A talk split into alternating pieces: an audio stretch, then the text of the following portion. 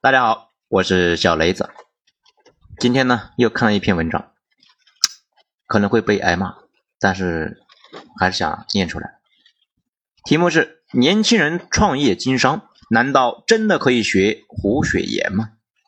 文章来自于微信公众号“着实新维度”，作者罗马主义。年轻人创业经商，难道真的可以学胡雪岩吗？前几天参加一个酒局，有位朋友啊，带着自己的孩子一起来作陪，随口啊客套了两句，说是请朱前辈为这个即将踏上社会的年轻人指点一下江山。别人呢只是随口说说，没想到这帮在座的老家伙们，本着中国人好为人师的传统，拿着鸡毛当令箭，一个个口沫横飞，直接就给别人规划起了人生来了。搞笑的是，所有的人都侃侃而谈。临到末了，才有一个人想起，是不是该问一问这个年轻人到底自己想做什么呢？年轻人给出了答案，是想去创业经商。于是众人又纷纷开始出谋划策。席间有一个人呢，斩钉截铁地告诉这个年轻人，要想创业经商成功啊，其他的什么都不重要，重要的是一定要攀上一个权贵，这样才能够飞黄腾达。然后他就举出了清代著名的红顶商人胡雪岩的例子，还建议这位年轻人呢去读一读他的传记，一定要把他作为自己的榜样。没想到此话一出口，在座的人竟然纷纷点头称是，惊得我是目瞪口呆呀！这难道是当今社会上对成功之路的共同想象吗？说实话，咱们以前对这个看法呢，虽然并不赞赏，但绝不会否认。因为确实有很多人就是这样成功的，直到后来有两件事情的发生，让我彻底改变了想法。那么是哪两件事情呢？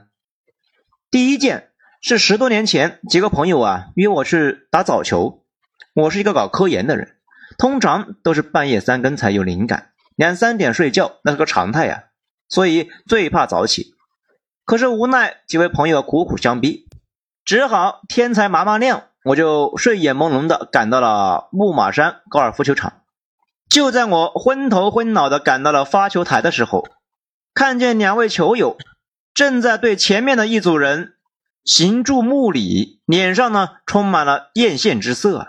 正当我大惑不解之际，旁边的球童就告诉我，前面啊是川内的巨贾某某某，正在陪着本省的父母官某某某来打球，人家可不是偶尔一次啊。几乎次次都来，那都是形影不离。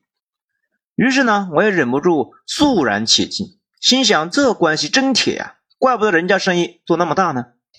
就在我们三个人对前面那位巨骨佩服的五体投地，恨不得自己呢有一天也能够攀上高枝之时，最后一位球友也赶来了。但是他的反应呢，让我们大吃一惊。为什么呢？因为他听完了我们三个还有球团们的议论之后啊，直接给出了让我们一个目瞪口呆的结论。他说啊，前面那位巨骨现在已经是危在旦夕了，如果还不及时收手的话，早晚要命丧黄泉。此言一出，虽然是把我们吓了一跳，但是呢，马上我们就摆出了一副鄙夷的脸色，直斥他虚伪。不要这么酸葡萄的心理好不好？嫉妒就是嫉妒，干嘛要咒人家呢？没想到他接下来的一番歪歪理呀，至少是当场呢就把我给说服了，让我从此对他敬仰有加。那他是怎么说的呢？他说啊，他在下海之前也在政界混过。他说我们这些普通人看这些当官的，只看见了他们的位高权重、威风八面，其实不知道他们也是有敌人的。很多人时时刻刻都在想搞他们，因为向下他们拦住了别人的路。向上，他们需要站队，无论站哪一边，就一定是另外一边人的眼中钉、肉中刺。如果别人想对他们发难的话，最好的办法是什么呢？当然就是从他们最薄弱的地方开始，找他们有没有贪污腐败的证据。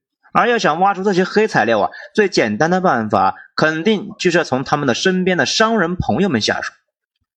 而中国早期的商人能够做到这么大的，有几个没有原罪的呢？有几个不是一屁股都是屎的呢？谁能够经得起查呢？所以现在啊，前面那位川内巨骨早已经是惹祸上身了。更何况坊间传说他早年和黑社会还有瓜葛，这样的人居然还敢这么造谣，让球童都知道他是某某某的死党，他这不是找死吗？没想到他一语成谶，没过多久，一切都按照他的预言发生了。想问题能够想到这个层次，我这个朋友呢，确实是一个高人。后来。我把这个话转述给另外一个朋友，竟然让他也大彻大悟，脱离了苦海。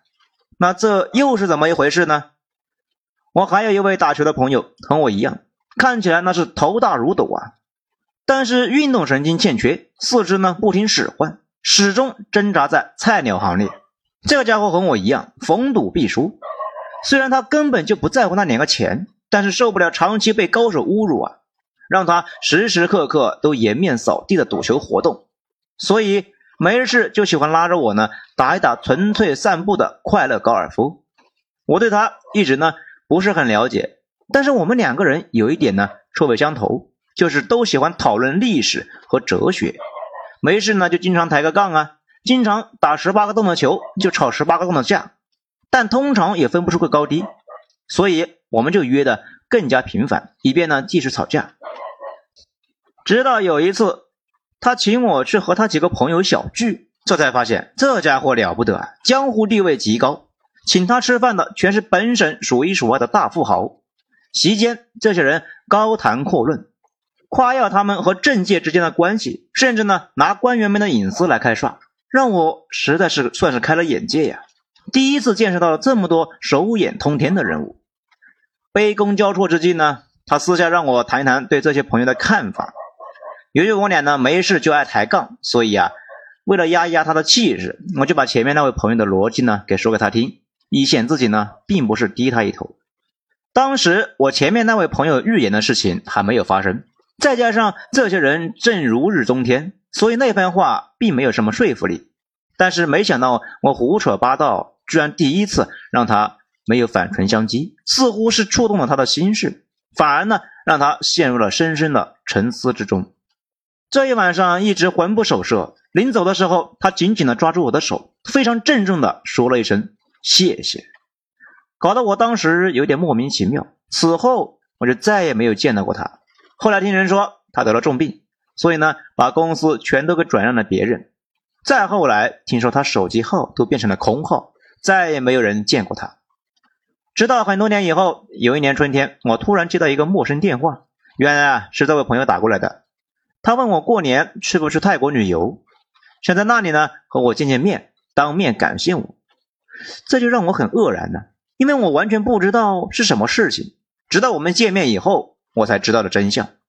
原来他的发迹也是靠那些传统的路数，虽然眼前一路那是春风得意，但是他毕竟是个知识分子，熟读历史，知道从古至今靠权力发家的富商，最后。大部分也毁在了权力之下，所以内心中一直是隐隐不安。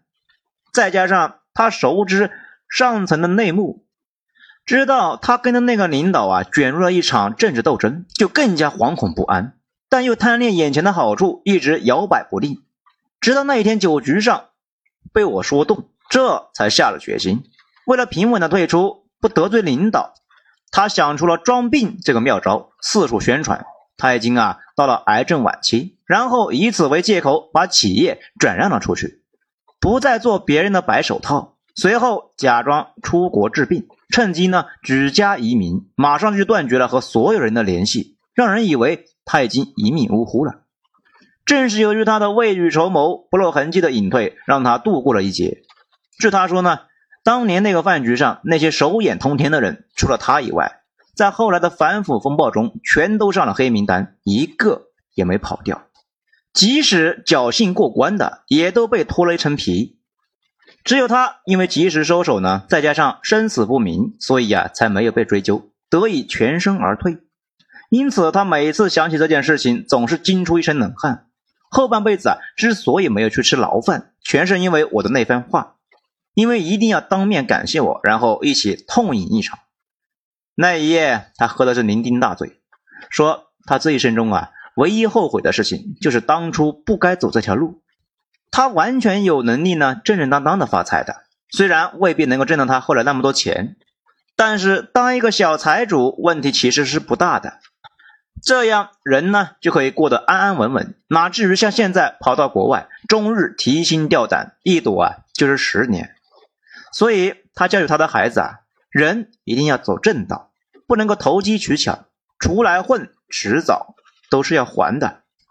因此，在那个饭局上，到了酒酣耳热，大家说的鼻人口水之际，抛出这个观点的人忽然说：“我是研究左宗棠的专家，对胡雪岩的生平最熟悉。”非要我呢给这个小朋友讲几段胡雪岩的光辉事迹，来证明他的观点正确。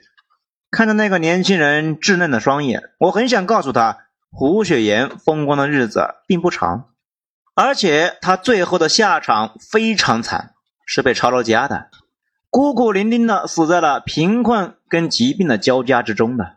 但是呢，话到了嘴边，再看看周围朋友们热切的双眼，我也不好意思说出来。那样呢，会弄得大家都很尴尬，最后只好呢搪塞过去了。这个呢，只是如实的记载了我个人的一些人生阅历。至于能够得到样什么样的启示啊，那只有靠自己去悟啊。但是我绝不期望因此能够改变大家的观点，因为这绝对不可能。没钱的时候，大家想的是发财的捷径；有钱的时候，才会想着去如何的平安着陆。决定一个人的观念的，从来都是屁股，而不是大脑。所以，经商是不是非得要学胡雪岩呢？咱们呢，只能告诉你，你在现实生活中能够碰到左宗棠的概率是极低的，接近等于零。所以，这个前提是不存在的。这些过来人给你讲的，那都是废话和屁话。与其这样抱不切实际的幻想，不如先实现那一个小目标啊！当然。不是王健林的所说的一个亿啊，他那个是在炫富，哪里是在给你当人生导师呢？比如，先去找一份工作，挣一份能够养活自己的薪水，然后在实际的工作中再看一看自己到底能干什么，你觉得呢？好，以上内容就说这些。如果喜欢本专辑的话呢，请大家动动小手指给本专辑点一个五星评价，谢谢。我是主播小雷子，咱们下章精彩接着继续。